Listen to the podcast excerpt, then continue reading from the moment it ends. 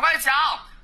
在某直播平台，随着主播一声声魔性的“赶快抢”，不少观众纷纷下单购物。这样的网红直播已经成为电商平台销售的标配。然而，网红直播频频翻车，却让不少消费者对其质量产生了疑问。可能大多数人去买那些东西都是跟风吧，在那些网红接那些广告的时候，也是没有考虑到产品的质量，是商家的利益。应该他先自己测试一下这个能不能用，到底好不好用，之后才会考虑要不要接这个广更多的是对他的粉丝、对广大的消费者去负责。不仅仅是主播带货，双十一前各种购物网站提前半个月就开始预热、领券、叠加、满减、预售、抢购，各种销售方式让人眼花缭乱。为了获得最优价格，消费者需要完成一道道烧脑的数学逻辑题，还要识破一些商家先涨后降、变换规格等伎俩。采访中，这种行为遭到了不少市民的厌烦。之前看了一个电子产品，十月份优惠和现在是一样的，感觉就是便宜不了多少。啊，啥定金付的算不清楚，拍定金拍多了回来付尾款也很麻烦。他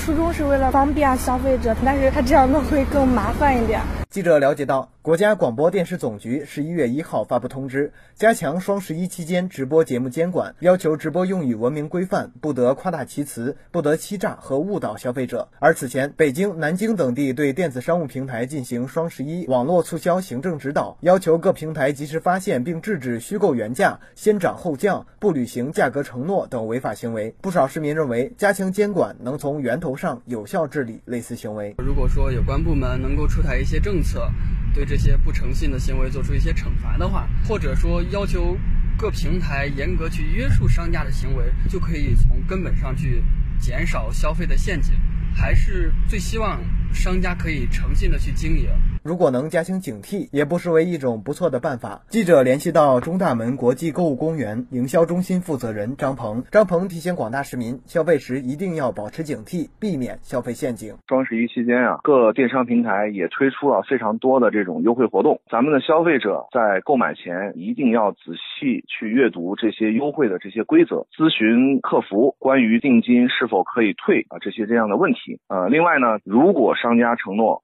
附送的有赠品，那么一定要保存好宣传活动的这个页面。总之呢，消费者呢一定要保持理性，按需购买。